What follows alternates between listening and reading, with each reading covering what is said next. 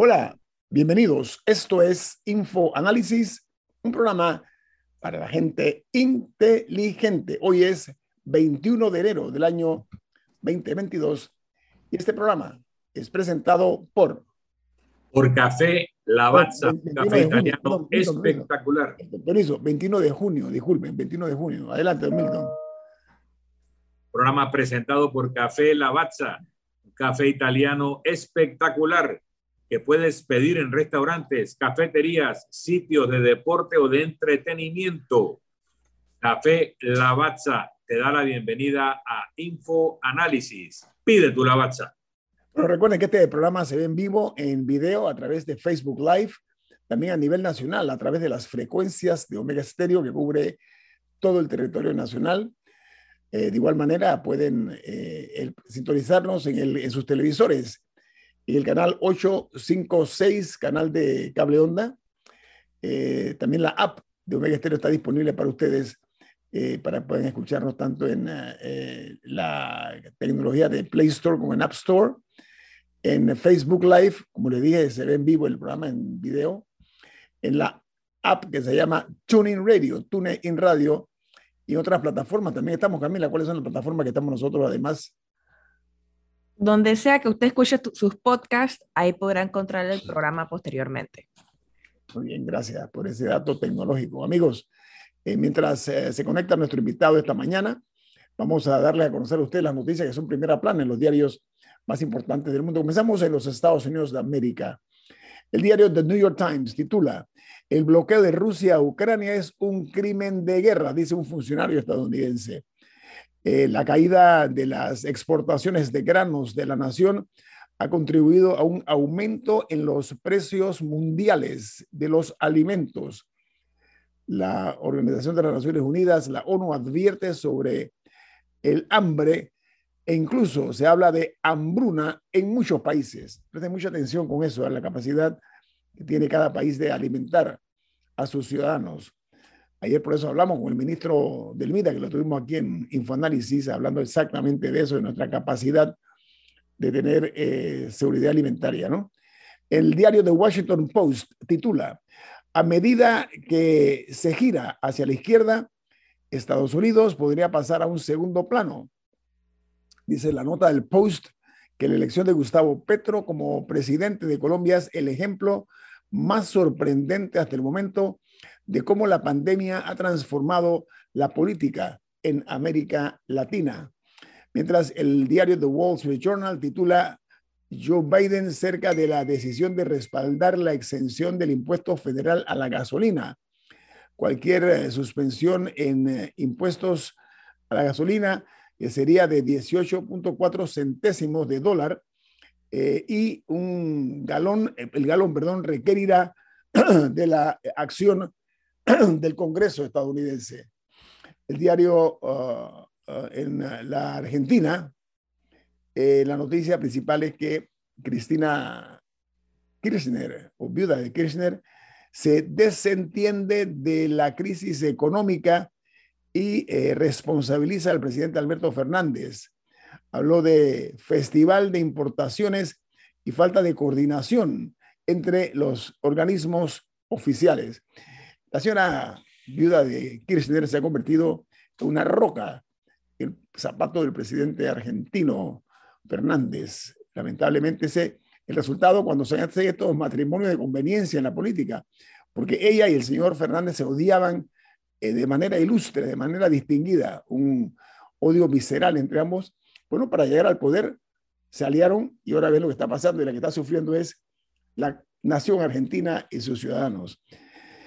Continuamos porque en México se inicia eh, la semana con 12.132 nuevos casos de COVID-19 y nueve muertos.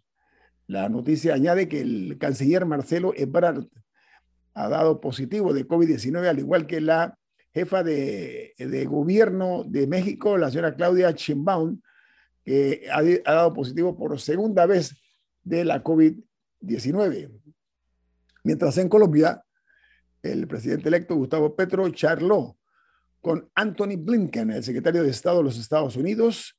Ayer dice que hablaron sobre paz y cambio climático. Recuerden que la vicepresidenta del, señor Petro es una mujer que ha recibido premios, el más, alto premio que hay en cuanto al medio ambiente, a, los ambientalistas. Ella lo recibió, es el equivalente a un premio eh, Nobel, perdón, es decir, Oscar, un premio Nobel. Ella lo tiene, la señora Francia Márquez. Entonces, esta reunión con uh, Anthony Blinken ha causado mucha uh, expectativa. Ayer se preguntaban los analistas eh, de dónde salieron los votos nuevos del presidente electo eh, para haber ganado la presidencia, porque eh, hasta ahora ha sido una especulación mera, se está analizando de dónde salieron los 2.7 millones de votos nuevos que logró el señor ahora presidente de Colombia, Gustavo Petro. Y en Israel, el gobierno israelí se rompe y se aboca a la quinta elección en tres meses, en tres años. Perdón. Resulta ser que el ministro de Exteriores anuncia un acuerdo para disolver el Knesset en Israel, producto de esta ruptura. En los Estados Unidos, a pesar de otro aumento de la COVID-19 en esa nación, las, las muertes se mantienen eh, hasta ahora en eh, estado de mínimos. Dice, del patrón del COVID ha cambiado y la eh, mayoría de los estadounidenses ahora tienen cierta protección inmunológica y ya sea de vacunas, de infecciones o ambas, dijeron los expertos. Lo cierto es que los Estados Unidos llegó a ser el país con mayor cantidad de casos en un momento determinado, hasta que llegó, apareció la vacuna y los casos comenzaron a disminuir de una forma eh, muy eh, significativa, al punto que estamos hoy pues eh, viendo que ha disminuido a los, a los, a, las más, al más bajo nivel. Mientras en Brasil, el presidente Jair Bolsonaro impulsa la caída del tercer presidente de Petrobras, que es la empresa petrolera oficial de ese país, para frenar el alza de precios y la inflación para que eh, logre atajar el impacto de la subida de los precios que puede afectar su popularidad. O sea, el hombre está pensando como candidato presidencial y tal vez no como presidente en funciones. Eso es lo que dice la nota. Y en Costa Rica, el presidente de la Corte Suprema de Justicia responde al presidente Rodrigo Chávez de la siguiente manera. Dice, hay que investigar cómo se financian las campañas políticas, le dijo el presidente de la Corte al presidente Chávez de Costa Rica en respuesta a un comentario que hizo eh, el señor Chávez, una petición que le hizo a los magistrados de no prestarse para anuncios, eh, para denuncias canallas. Fue lo que provocó esta reacción del presidente de la Corte Suprema de Justicia de Costa Rica. Mientras en Francia, Emmanuel Macron pierde el control del Parlamento en medio de la restricción energética rusa. Dice que la pérdida significativa de, que hay en juego ahora mismo para los líderes europeos, ya que eh, la lucha de Ucrania se convierte en una guerra de desgaste por la prolongación, por que va a la larga esta guerra, diga Camila. Bueno, sobre ese tema, eh, el señor Macron perdió el domingo, o sea, su partido perdió la, mayoría que tenía, le faltan 44 asientos para tener una mayoría, por lo que eh, actualmente tendrá que negociar. De hecho, hoy se va a reunir con líderes de, de algunos de los partidos eh, para ver con quién consigue una alianza. El señor Mélenchon, que es el de izquierda, parece que no va a ir. la primer ministro le ofreció renunciar a Macron y él él rechazó la oferta, eh, pero habría que ver si se forma un nuevo gobierno de todas maneras, eventualmente, sin que, sin que la primera ministra Elizabeth Warren esté arriba, esté, a la cabeza como primera ministra, pero, pero si hay algo de incertidumbre en Francia y Macron, eh, algo va a tener que comprometer para poder tener gobernabilidad. Va a tener que negociar. Sí, va a tener que negociar. La pregunta es cómo se va a salir de esta, pues. bueno, en Ecuador, el presidente Lazo extiende el estado de excepción tras ocho días de protestas indígenas en ese país. Dice que el gobierno ofrece un diálogo, pero a la vez despliega militares y policías. Es una evidente contradicción de buena fe, ¿no? Mientras en los Estados Unidos dice que los documentos de campaña de Donald Trump muestran que sus asesores sabían que el plan electoral falso no tenía fundamento. Sin embargo, eh, una revisión de un número importante de correos electrónicos y, y documentos muestran que los abogados que asesoraban al hoy expresidente Trump sabían que el plan no tenía fundamento, pero lo siguieron de todos modos. Yo me imagino que con el señor Trump eh, presionándolos, eh, los abogados decidieron jugárselas y la ética fue eh, pisoteada porque, bueno, no tanto porque el presidente entonces Trump no les hizo caso. Él dijo, esto va porque va. Me imagino yo que será hablando a lo parameño, ¿no? Y en ah, Perú, el Ministerio de Salud de ese país adquirió 2.4 millones de sol, eh, adquirió 2.4 millones de soles, eh, una serie de medicamentos inservibles. El costo es de 2,4 millones de soles, que es la moneda peruana. Eh, fueron medicamentos no aptos para consumo humano. las empresas que lo vendieron eran empresas no domiciliadas en el país. Dice que además entre el año 2019, o sea, antes de la, de la presidencia de Pedro Castillo, en el año 19 y 2021, se compraron 20 lotes de seis fármacos que no eran aptos para consumo humano. Se pidió su destrucción, pero algunos productos ya habían sido distribuidos entre la ciudadanía. Imagínense, medicamentos que no eran aptos para consumo humano. Y en El Salvador, las remesas familiares crecieron 3,9% en mayo y dejaron más de 3.145 millones de dólares en concepto de remesas eh, familiares que reciben el 24% de, las, eh, de, las, de los hogares en El Salvador.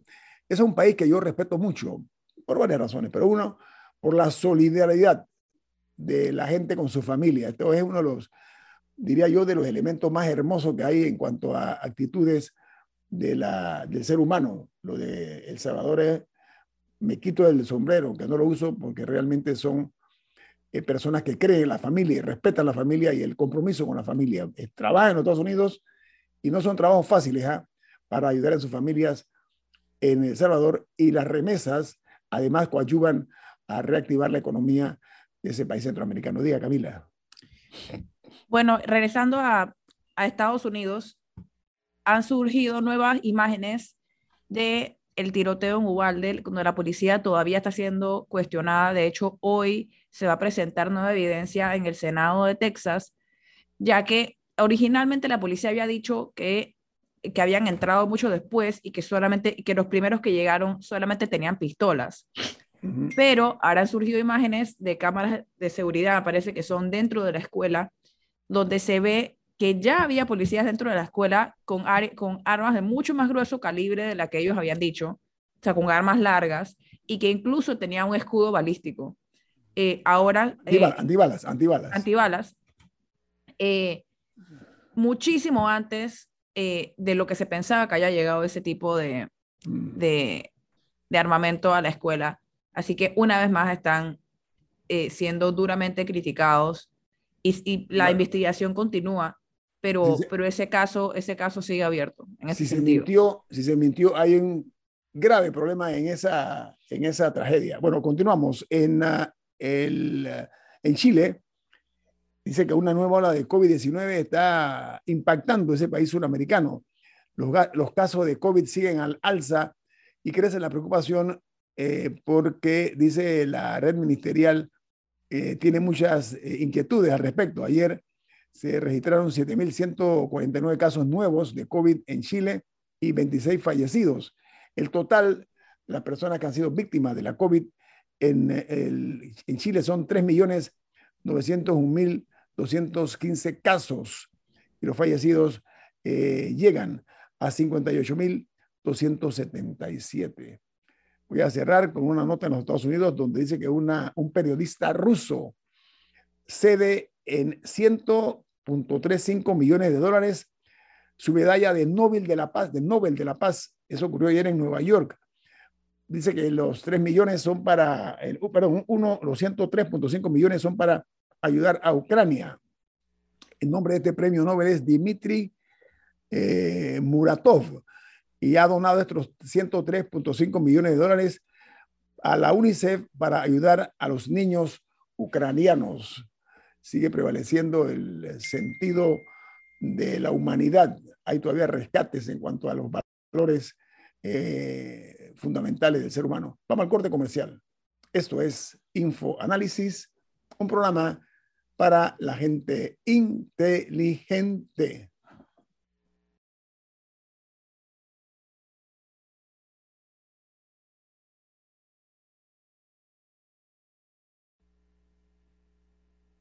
2000 Milton, usted tiene un mensaje. ¿De qué se trata, por favor? Así es. En Banco Aliado te acompañan en tu crecimiento financiero. Ahorra con tu cuenta Más Plus, mejorando el rendimiento de tus depósitos. Banco Aliado, tu aliado en todo momento.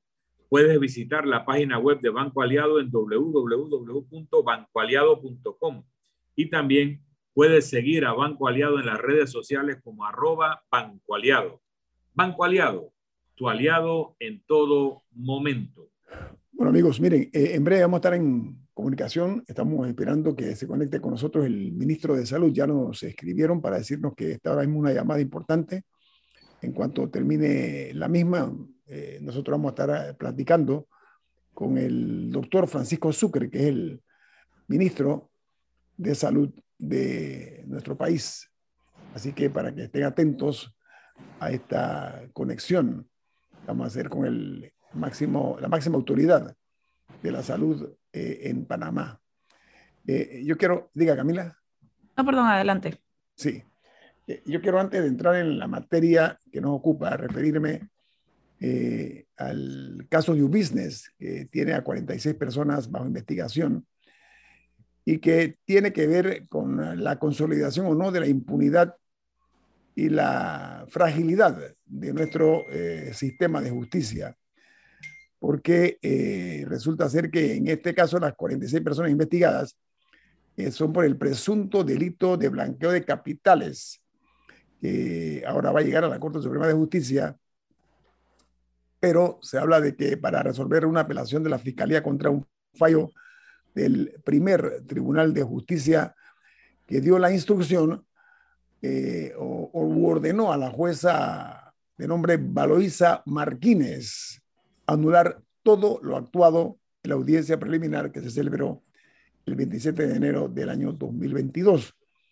Sin embargo, hay información que se ha generado y que ha sido confirmada que el fiscal especializado contra la delincuencia organizada, mi nombre es Emeldo Márquez, anunció ayer una apelación, lo cual pone eh, en riesgo la celebración de la audiencia preliminar eh, fijada para los días 4, 5 y 6 de julio próximo. Eh, la señora Martínez había tratado, había procurado continuar con la audiencia el pasado 19 de mayo, pero tuvo que suspenderla por la ausencia de cuatro abogados defensores que fueron multados. Pero a mí se me ocurre pensar que esas son multas irrisorias si lo comparamos con el impacto negativo que tiene para el prestigio no únicamente de, la justicia para mí, sino para los propios abogados, para los profesionales del derecho. Yo entiendo que puedan recurrir a argucias, a estrategias, etcétera, pero no se puede seguir eh, con este eh, tipo de actitudes y actividades que lo que hacen es que eh, hablan y dejan mucho eh, que desear de nuestra justicia. Me están informando que nuestro invitado ya en breve se va a conectar, así que eh, nosotros eh, estamos a la espera de que esto se haga, se haga realidad muy en breve. Así que yo quería referirme pues a este caso en particular, el caso New Business, que es otro de los casos donde hay peces gordos involucrados y cuyos abogados, que son más habilidosos, son más astutos, son más inteligentes que el promedio de los panameños, recurren a artimañas admitidas o permitidas y vemos el resultado cuál es que eso aumenta nuestro desprestigio a nivel internacional. Y si estamos hablando aquí de que nos quejamos de que las listas, de las grises, las negras, etcétera, y el, el, eh, poco, la poca confianza que hay por parte de los inversionistas para traer sus eh, fondos a Panamá, bueno, esto coadyuva exactamente a alimentar ese tipo de, de, de posturas que, repito, no son del todo eh, aceptadas por la gente decente de este país. Eh, yo quisiera saber el Comité de Ética del Colegio de Abogados qué tiene que decir sobre este tipo de situaciones que la estamos viendo muy constantemente. Eso mismo ocurría con Uribe en Colombia, para que tengan una idea. El caso de Álvaro Uribe, exactamente lo mismo. La misma película, los mismos teatros, todo parecido. El caso del expresidente Álvaro Uribe. Entonces, eh, eh, se hablaron también, o hablaron, que esta audiencia tampoco se celebró por los errores en la notificación de uno de los imputados. Imagínense ustedes, errores para notificar a uno de los imputados. En pocas palabras, una madeja eh, de situaciones que todas eh, alimentan la sospecha de que hay gente en este país todavía, siglo XXI, intocables. Son personas que van más allá del bien y del mal y de nuestra condición de ciudadanos, que somos todos iguales, y que da justicia como la salud debe ser igual para todos. La pongo de esa manera, yo sí debo reconocer que la nueva administración recientemente nombrada, tanto en, eh, la Corte Suprema de Justicia como en el Ministerio Público, hay eh, un cambio, se siente un tipo de, de reactivación.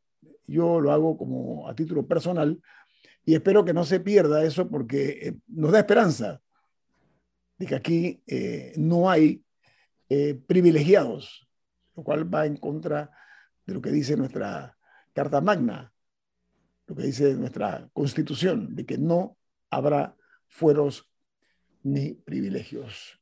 No sé si Milton o Camila tiene algún comentario mientras se conecta nuestro invitado. Milton. Mira, cuando uno conversa con los funcionarios panameños que nos representan en reuniones como la del GAFI, etcétera, ellos te dicen que cuando les toca argumentar a favor de todo lo que ha hecho Panamá y hablan de todas las leyes que hemos pasado, todos los decretos, las normas, las instituciones de fiscalización que hemos creado, normalmente la respuesta es sí, pero no hay nadie condenado en Panamá por esa actividad. Entonces, el hecho eh, de que no haya personas condenadas por actividades de corrupción o lavado de activos, o sea, muy excepcional ese tipo de condenas, va en contra de la reputación internacional de Panamá y todo lo que decimos que hemos hecho queda entonces... Palidece, Milton, palidece ante la realidad. ¿no? Queda deslegitimado por los resultados, ¿no? que, que el producto no es la sanción efectiva de estas conductas que todos reconocemos que se dan, tanto la parte de la corrupción gubernamental como la parte de lavado de los activos, producto de esa corrupción y de otras actividades ilícitas desde hace muchos años, décadas, lustros, etc. También tenemos que decir hay una garantía constitucional al debido proceso y también a la presunción de inocencia. Sin embargo, vemos que en casos de alto perfil hay una enorme deslealtad procesal, normalmente de parte de los abogados defensores, con el único propósito de que no se llegue a un fallo y que en ese esfuerzo dilatorio se logre la prescripción de la conducta, porque hay una prescripción de la acción penal o de la posibilidad de sancionar. Y eso es transparente para todos aquellos que saben algo de derecho. Cuando ven estas situaciones de casos de múltiples acusados, donde en un día falta un abogado, otro día falta otro, se declaran enfermos, en un momento dado el, cliente le retira el poder al abogado y hasta que cambia de abogado se da otra posición. Y todos estos incidentes y, y hechos dilatorios tienen como propósito que no se llegue a un dictamen judicial. Entonces, cuando hablamos de un debido proceso, no es solo que no haya abuso de parte de los jugadores que no haya abuso de parte de los acusadores, sea la fiscalía o, un acusador particular, sino que el proceso fluya para llegar a la verdad y que se determine en justicia, sin resentimiento ni venganza, cuál fue la conducta y si esta conducta es delictiva y cómo debe ser sancionada. Entonces, el que uno multa a un abogado con una multa muy inferior a los honorarios que el cliente le paga para hacer las actividades dilatorias no es suficiente. Y además, hay otros recursos que a veces los jueces uno no entiende por qué no los utilizan. Cuando una persona acusada se queda sin representación legal, el juez puede designar un defensor de oficio. Y mientras más rápido lo haga, menos veces se utilizará ese recurso de eh, la desaparición del abogado defensor para dilatar los procesos. Además, se pueden establecer fechas consecutivas inmediatamente. La, audiencia va a ser el 5 de julio y si no se da por falta de alguien va a ser el 6 y si no va a ser el 7. Cuando tú pones seis, eh, tres, cuatro fechas, les agotas los recursos dilatorios y le garantizas al procesado que va a tener un juicio justo, oportuno y a la sociedad de que se va a saber si lo que se realizó fue o no delictivo. O sea, yo sé que tenemos que ir a un cambio, solo te digo que aquí hay una gran deslealtad procesal, que tenemos que garantizar el debido proceso, tenemos que garantizar la presunción de inocencia, pero no es posible que se utilicen estos recursos garantistas para negar la justicia evitando que se produzca un dictamen judicial que determine la inocencia o la culpabilidad de los imputados. No, ya es hora de que se castiga a quienes recibieron, reciben y recibirán eh, dineros producto del de, pago de la empresa privada por eh, lograr contrato con el Estado. Vamos al corte. Pero bueno, es Guillermo, te digo que los accidentes no avisan. Ah, solicita tu seguro de salud, auto e incendio con aseguradora Ancon seguro te responde. Este es un servicio regulado y supervisado por la Superintendencia de Seguros y Reaseguros de Panamá. Nos vamos a un cambio comercial gracias a Aseguradora Ancom.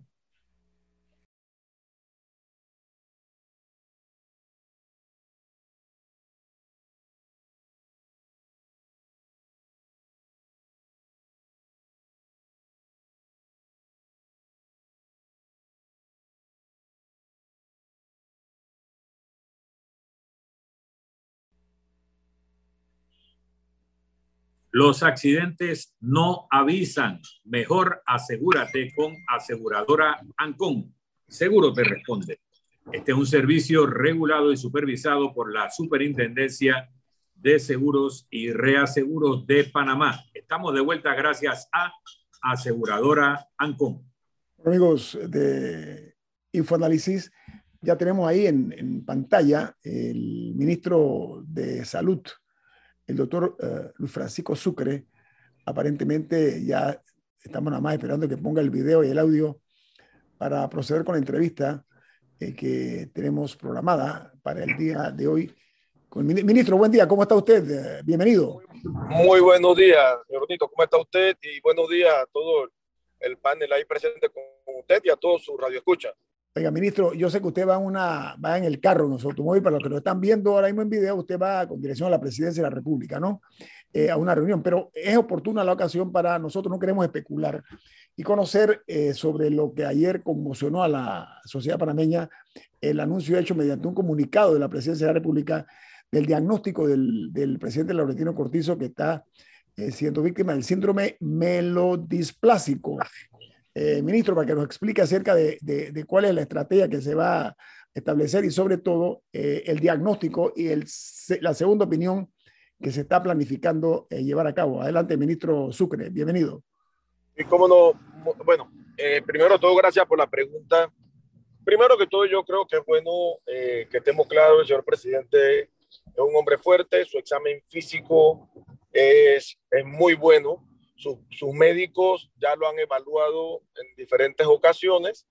Eh, sin embargo, lo que se está presentando es una alteración en la formación de sus células desde la médula ósea.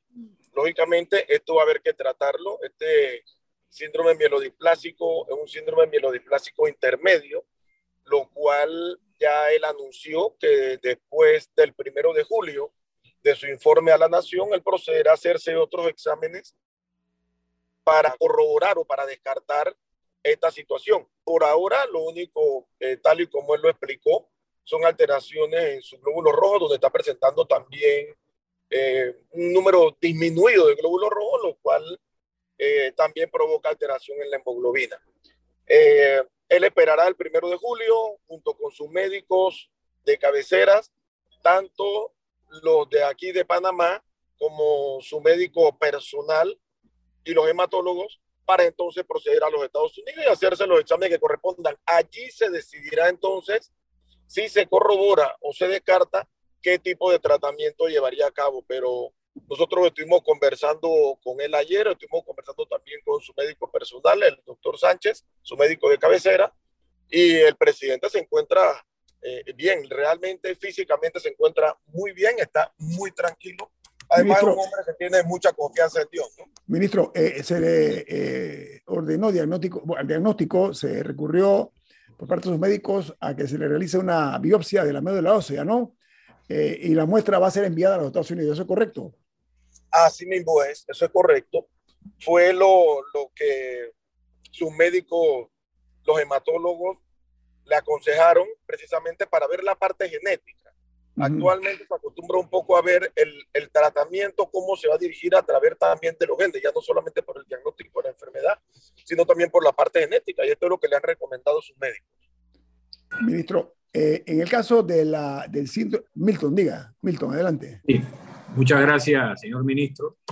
Antes de todo, como amigo y compatriota del señor presidente, nuestras oraciones para su pronta y completa recuperación a su familia, eh, fortaleza en un proceso que a pesar de las buenas condiciones físicas que pueda tener el presidente es difícil y que requiere que tengamos eh, todos los panameños nuestras bendiciones dirigidas a la salud del señor presidente.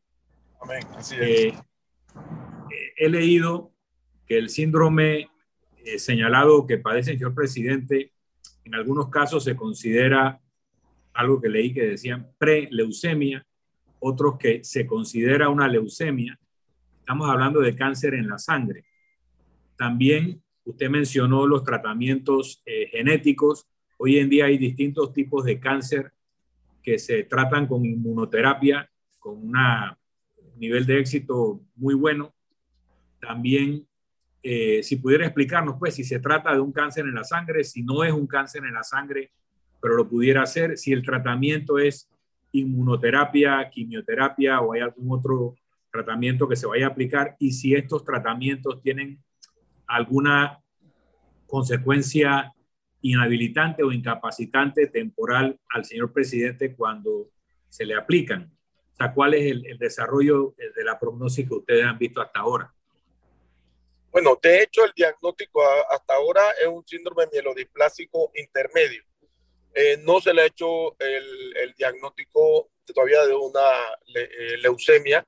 Sin embargo, este síndrome, y ya digo, y repito, eh, los especialistas son los que pueden dar mayor detalle de esta situación. Sin embargo, así a grosso modo, existen varios tratamientos. Uno de ellos es el trasplante de médula ósea, donde se ponen células madres o células que tengan buenas condiciones en diferentes huesos del cuerpo que son los que van a producir o a provocar el crecimiento de nuevas células, ¿verdad? Para restablecer las que no se están produciendo. Y por el otro lado, el otro tratamiento puede ser con eh, quimioterápicos que también han dado muy buenos resultados. Pero esto realmente yo, yo no quisiera entrar a especular. Hay diferentes tratamientos, dentro de eso lo que ya le he comentado, pero eso va a depender mucho de lo que decidan los exámenes posteriormente si usted me pregunta si es discapacitante, bueno, el señor presidente está en perfecto estado de salud en estos momentos. Él ya lo comunicó, lo dijo y de verdad nosotros estuvimos conversando con él eh, y está súper tranquilo, está muy bien realmente. Y la única manera en que él va a estar incapacitado en su momento es si hay que hacerle trasplante de médula ósea, lógicamente, los días que esté hospitalizado para esto, eh, se, se, incapacitará. pero no lo incapacita para cumplir sus funciones como presidente de la República para nada. Así que podemos estar tranquilos, podemos estar tranquilos. Miren, yo creo esto es parte de la vida y todo ser humano en algún momento eh, tiene momentos y situaciones difíciles como esta. Lo digo yo por experiencia. Sin embargo, el señor presidente, además de ser un hombre sumamente fuerte, es un hombre que confía mucho en Dios. Así que él está súper tranquilo y su familia también está muy tranquila. Conversé también con el doctor Sánchez, que es un médico de cabecera, eh, y el doctor Sánchez también está muy tranquilo y optimista. Así que yo creo que sí tenemos que orar, lógicamente, de la salud del señor presidente eh, y nos unimos todos en, oración, lógicamente, la pronta recuperación, pero podemos estar tranquilos. En estos momentos, su situación eh, no es incapacitante para nada. Así que él tendrá que hacerse sus exámenes y posteriormente someterse al tratamiento que corresponda. Ministro, el sonido que usted escucha son la cantidad de mensajes que estamos aquí recibiendo nosotros por el WhatsApp, pero quiero aprovechar ministro, porque no queremos especular, este es un programa profesional y de profesionales. En el caso de este diagnóstico de síndrome eh, mielodisplásico, eh, se habla de que generalmente son eh, personas de más de 60 años las que son afectadas por este tipo de trastorno genético. El, hecho de ir a una segunda opinión a los Estados Unidos me parece muy, muy buena la, la decisión. Eh, usted dice que él se iría a los Estados Unidos después de dar el discurso a la nación en la Asamblea Legislativa, eh, ministro. Así es, eso fue lo que él comunicó.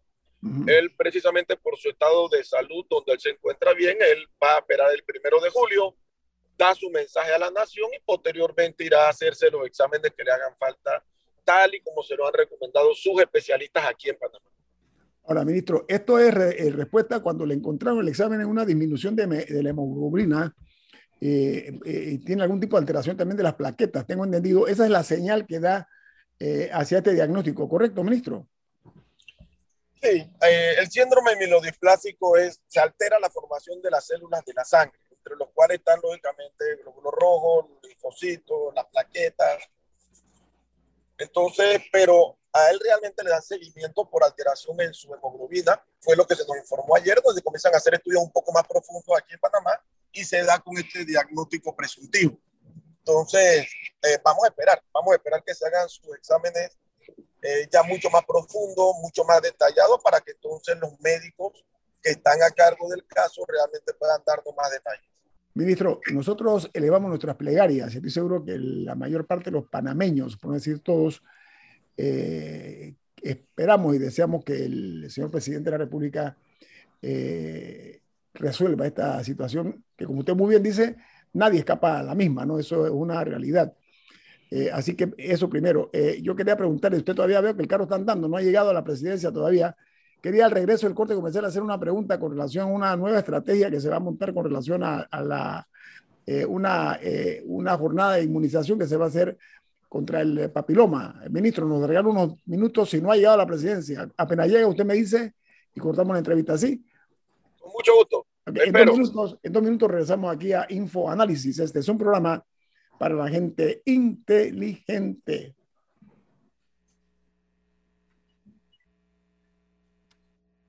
Bueno, el doctor Francisco Sucre, ministro de Salud, como dije, los que nos están viendo lo ven que está en su automóvil, va para el Palacio Presidencial, nos ha regalado esta entrevista para conocer a fondo desde la opinión del máximo jerarca de la salud en Panamá, cuál es la situación del diagnóstico que fue anunciado ayer mediante un comunicado de prensa de la Presidencia de la República. Camila.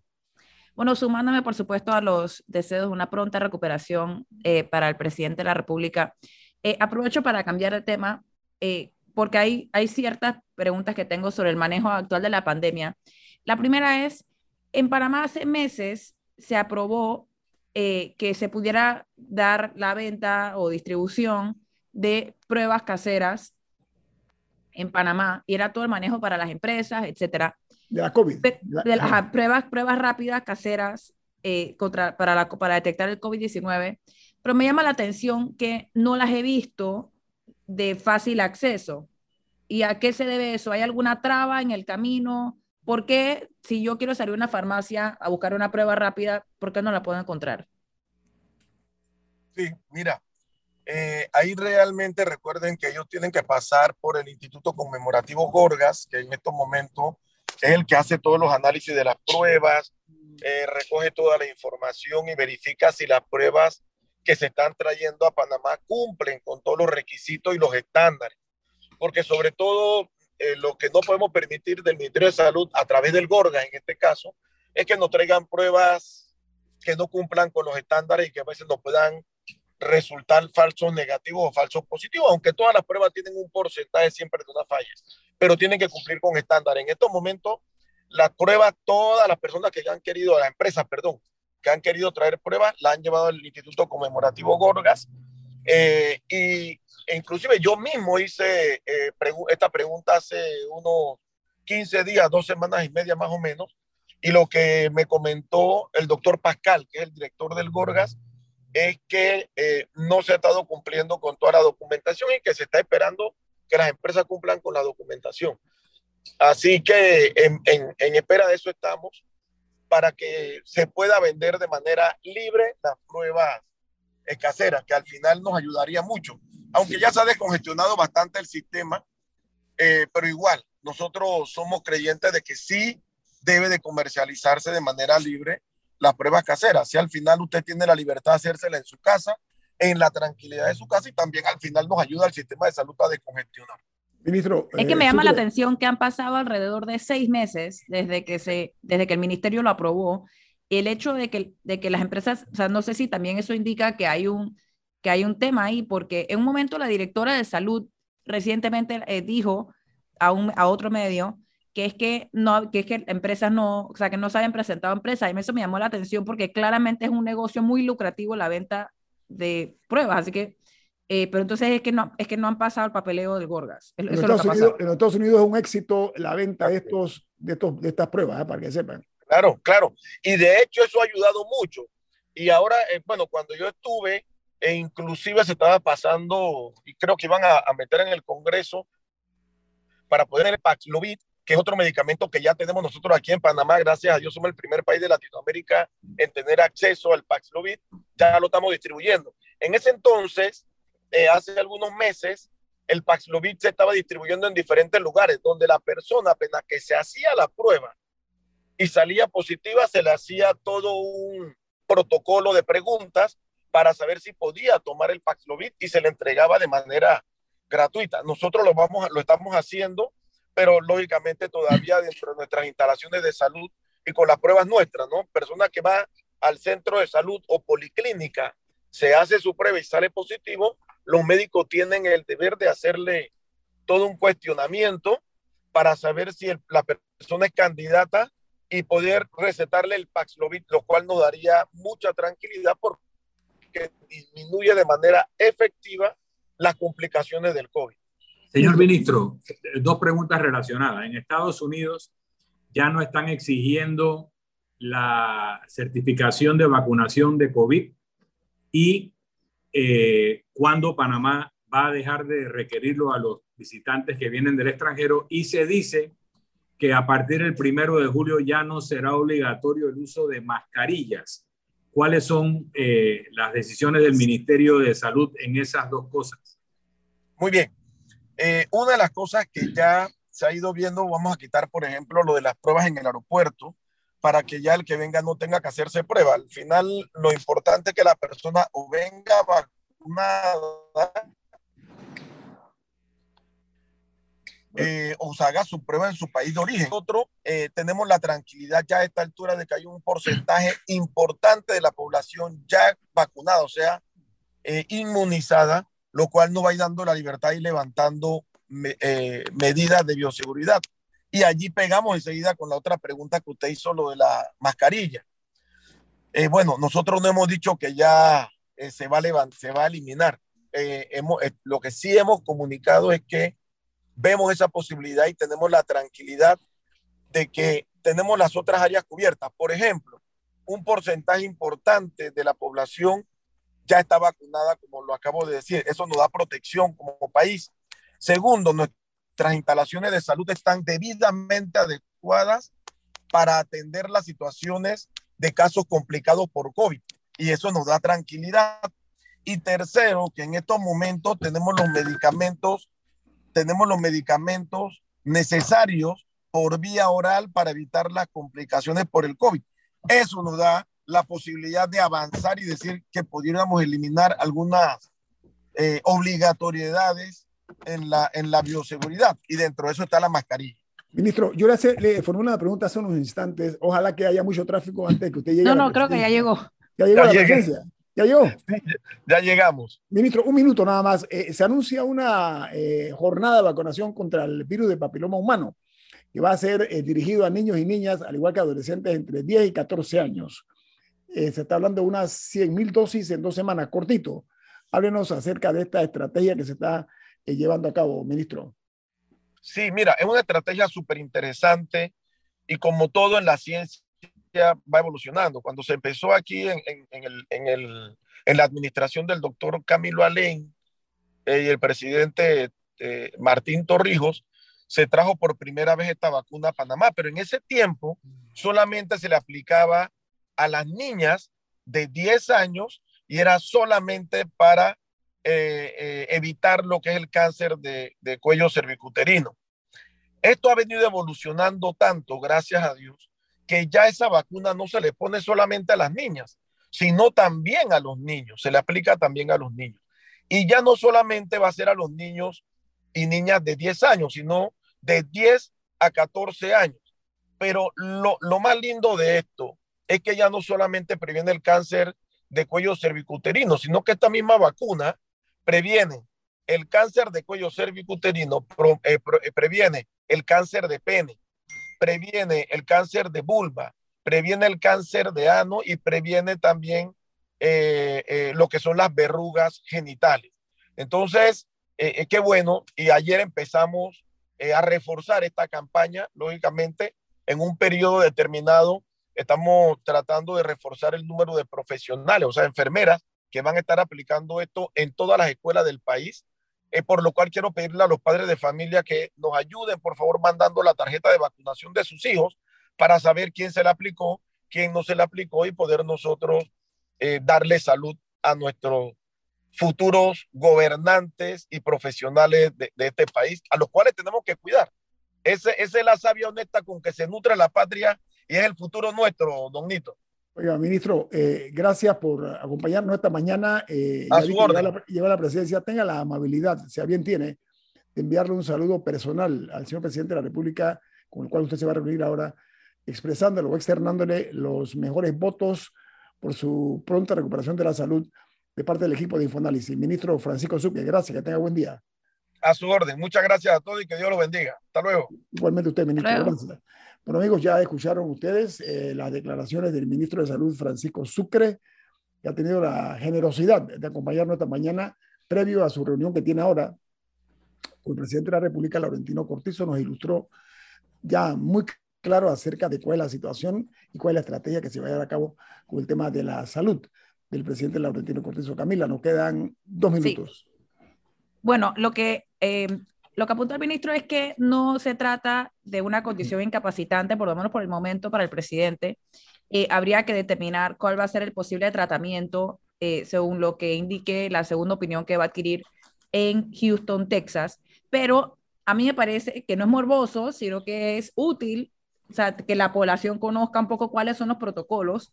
Hay otros países que los, que los tienen aún para, para ausencias eh, pequeñas. Por ejemplo, en Estados Unidos eh, particularmente después del de, el atentado contra el presidente Reagan, siempre, o sea, se tiene un protocolo muy establecido para temas de salud de los presidentes, al punto de que, por ejemplo, el, el expresidente Bush, cuando se iba a someter a una colonoscopía, que es un procedimiento para que lo tienen que sedar por un periodo corto de tiempo, dejaba a cargo al, al, al vicepresidente.